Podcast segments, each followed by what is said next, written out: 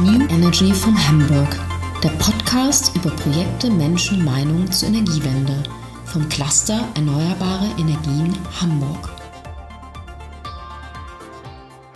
Willkommen zur 15. Folge unseres Podcasts New Energy from Hamburg. Wir begrüßen heute ganz herzlich Marlene Marx vom Norddeutschen Reallabor. Frau Marx hat ursprünglich Wirtschaftsingenieurwesen an der Wirtschaftsakademie in Kiel in Schleswig-Holstein studiert und anschließend Renewable Energy Systems an der HW Hamburg. Seit 2012 ist Marleen in der Energiebranche tätig, unter anderem bei dem großen Vorzeigeprojekt NIW 4.0 dabei gewesen, was wir auch als Cluster begleitet haben und seit vergangenem Jahr im Norddeutschen Reallabor dabei. Normalerweise arbeitet sie bei Hansewerk in der Produktentwicklung für Wasserstoff, was sie auch den Beinamen Frau Wasserstoff, Madame Wasserstoff, wie auch immer zugetragen hat, wie ich so erfahren habe bei verschiedenen Veranstaltungen. Und da würde ich jetzt mal anknüpfen, liebe Marleen. Was genau machst du im Bereich Wasserstoff für die Hansewerk hier in Hamburg?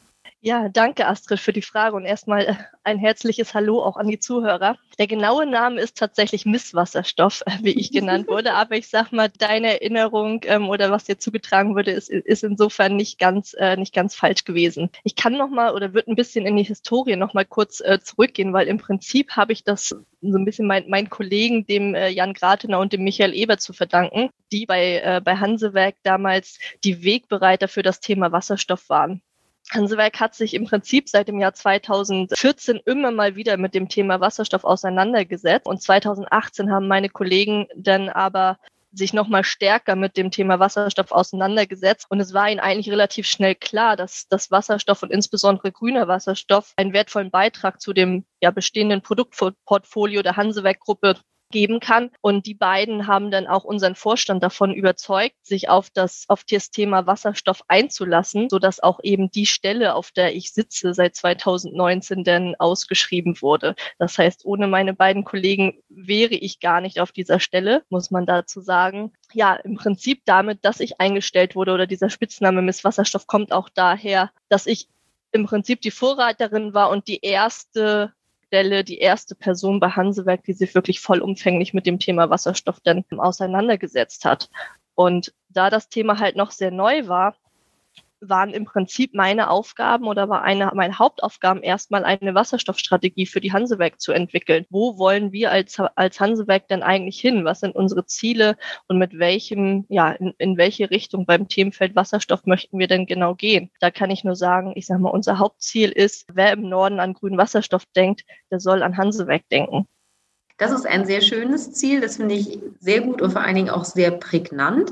Du hast im Vorgespräch gesagt, dass ihr jetzt auch ganz viele andere Stellen im Bereich Wasserstoff ausgeschrieben habt. Heißt das, ihr baut jetzt ein richtiges Team auf in diesem Bereich und was werden die einzelnen Personen dann genau tun?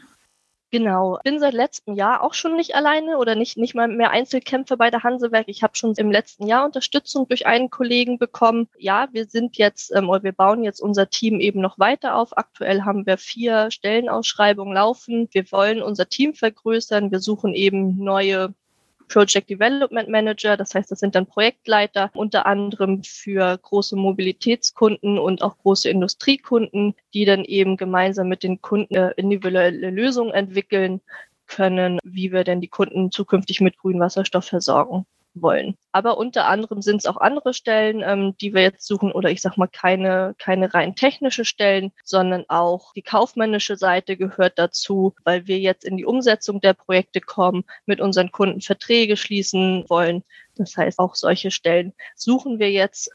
Und es werden nicht die letzten Stellen bleiben liebe Astrid, wir haben im Vorgespräch eben darüber gesprochen. Wir sind jetzt gerade dabei als Hansewerk AG mit ähm, unserer Schwestergesellschaft der Avacon ein Joint Venture im Bereich Wasserstoff und erneuerbare Energien aufzubauen. Und unser Ziel ist es eben, in, dass dieses Joint Venture Ende des Jahres 2023 ungefähr 30 Mitarbeiter hat. Das heißt, da ist noch ein bisschen Potenzial. Wir suchen auch in Zukunft noch ein paar neue Mitarbeiter.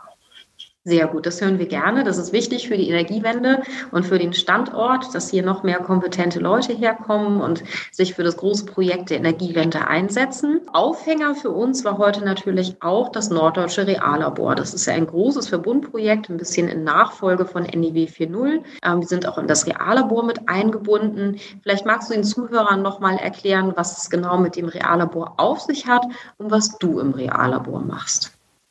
Sehr gerne mache ich das. Ja, das Norddeutsche Reallabor ist im Prinzip einer der Gewinner des Ideenwettbewerbes ähm, Reallabore für Energiewende, welches das Bundeswirtschaftsministerium vor einigen Jahren ausgeschrieben hat. In unserem Projekt oder im Norddeutschen Reallabor in Gänze soll die ganzheitliche Transformation des Energiesystems erprobt werden. So wollen wir eben zu einer schnellen Dekarbonisierung aller Verbrauchssektoren beitragen.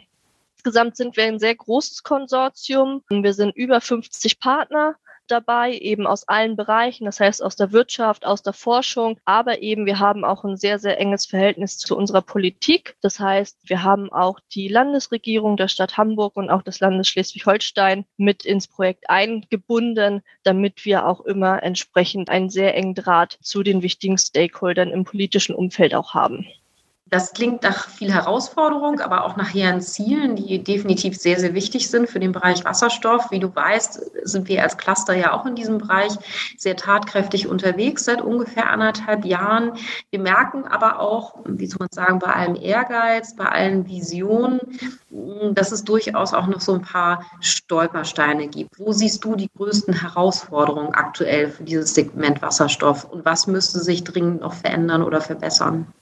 Denke, für alle, ähm, die in der Branche tätig sind, wird, glaube ich, eins der Buzzwords in den letzten Monaten äh, der Delegated Act gewesen sein. Ich sehe einfach als, als einen der ganz großen Stolpersteine, dass wir für diese Markthochlaufphase, in der wir uns befinden, eigentlich keine weiteren Einschränkungen für die Herstellung von grünem Wasserstoff benötigen, sondern eher Erleichterung. Die nationale Wasserstoffstrategie sieht vor, dass wir bis zum Jahr 2030 mindestens fünf Gigawatt Elektrolysekapazität in Deutschland aufbauen wollen. Wir befinden uns aktuell gerade bei, ich sag mal, roundabout 100 Megawatt.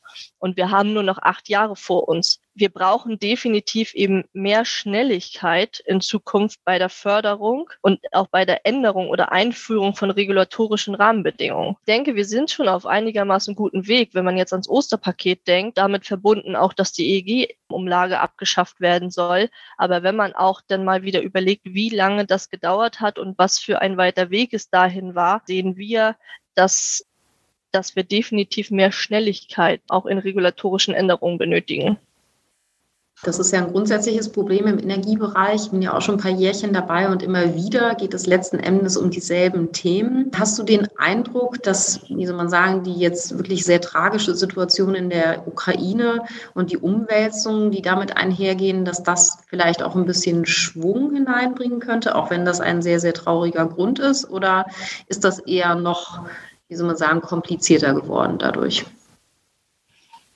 Ich würde nicht zwingend sagen, es ist komplizierter geworden. Und ich denke schon, dass im Prinzip diese aktuelle Situation derzeit mehr, mehr denn je zur Kernaufgabe macht, dass wir die Abhängigkeit von anderen Staaten reduzieren und grundsätzlich halt ähm, die zukünftige Energieversorgung sicherstellen müssen. Ich sehe da allerdings halt schon noch einige Herausforderungen, die wir uns halt einfach stellen müssen. Wenn ich nämlich in den letzten Tagen die Presse verfolgt habe, dann ist mir immer ein Thema ins Auge gesprungen und das sind LNG-Terminals. Und da stellt sich mir einfach ganz klar die Frage, warum ersetzen wir fossil wieder mit fossil? Sollten wir nicht bei der Erschließung neuer Importquellen den Fokus direkt auf ähm, den Import von erneuerbaren Energien, Energieträgern legen? Wir sollten es gerade als Chance nutzen, aber ich schon sehe, dass an der einen oder anderen Stelle hier doch vielleicht wieder in die falsche Richtung gedacht wird.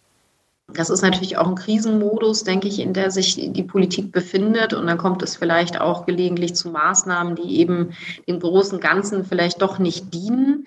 Ähm, die Energiewende muss man ja letzten Endes auch über die nationalen Grenzen hinweg denken, also zumindest im europäischen Kontext. Ihr beobachtet ja sicherlich auch unsere Nachbarn, andere europäische Märkte. Wird da zum Teil anders gehandelt als hier? Hättest du da Beispiele, auch im Bereich Wasserstoff?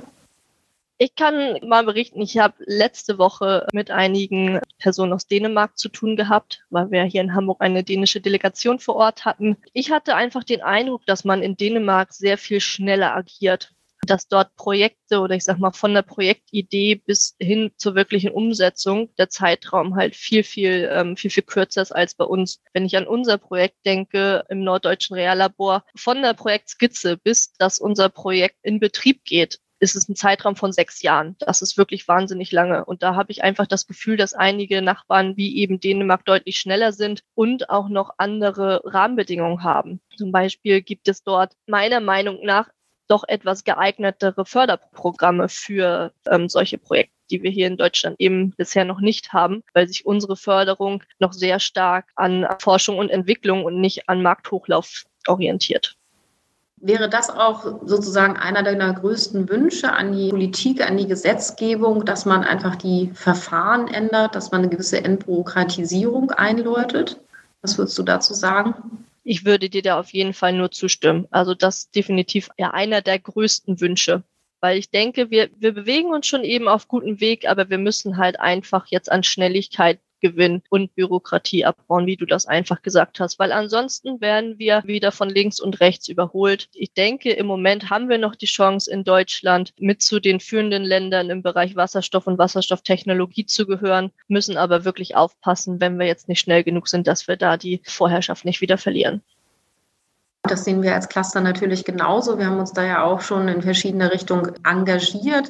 Wenn du sozusagen die berühmte Fee äh, kommt vorbei und du kannst noch ein paar Wünsche äußern, was wäre dir aktuell am wichtigsten, wenn du jetzt zum Beispiel Robert Habeck begegnen würdest und du einfach mal frei heraus sagen könntest, so, Herr Habeck, das und das möchten wir gerne haben, damit wir hier vorankommen. Vielleicht in wenigen präzisen Worten. In wenigen präzisen Worten, okay um auch nochmal auf die Krisensituation, in der wir uns befinden, zurückzukommen. Ich würde Herrn Habeck oder in unserer Politik insgesamt ans Herz legen, bei den Partnerschaften, für die wir uns bei Import entscheiden, einfach zu schauen, ob halt diese Partnerschaften oder ich sag mal Politik, Arbeitsbedingungen und so weiter mit unseren Wertevorstellungen in Deutschland vereinbar sind. Das ist Punkt eins. Punkt zwei ist, wir haben in Deutschland unser Potenzial zur Erzeugung erneuerbarer Energien noch nicht ausgeschöpft und daher wäre eben mein zweiter Appell an die Politik nochmal eine deutliche Beschleunigung eines technologieoffenen Ausbaus inländischer erneuerbarer Erzeugung. Mein dritter Appell ist ein Punkt, den wir bei dem Ganzen nicht vergessen dürfen. Das ist Sozialverträglichkeit und Bezahlbarkeit. Und wir müssen die Energiewende so meistern, dass sie sowohl für Privathaushalte als auch für Unternehmen noch bezahlbar bleibt und uns nicht in Deutschland auch zum Beispiel sehr starke Wirtschaftsunternehmen abwandern. Das hast du sehr gut formuliert. Ich hoffe, Habe kommt mal vorbei und kann sich das anhören. Da haben wir auf jeden Fall eine starke Fürsprecherin. Ich bedanke mich ganz herzlich äh, für deine Ideen, für deine Antworten, für deine Einblicke in das Projekt. Ich wünsche euch, dass es ein bisschen schneller vorangeht in Zukunft mit dem Norddeutschen Reallabor und uns allen, dass die Energiewende weiter an Schwung gewinnt. Vielen Dank an dich, Marlene. Bis bald. Vielen Dank an die Zuhörer und wir hören uns bei der 16. Folge in Kürze. Ganz herzlichen Dank. Tschüss. Das war New Energy von Hamburg, der Podcast des Clusters Erneuerbare Energien Hamburg. Sie finden alle Folgen und mehr zu diesen und anderen Themen unter www.eehh.de. Vielen Dank fürs Zuhören.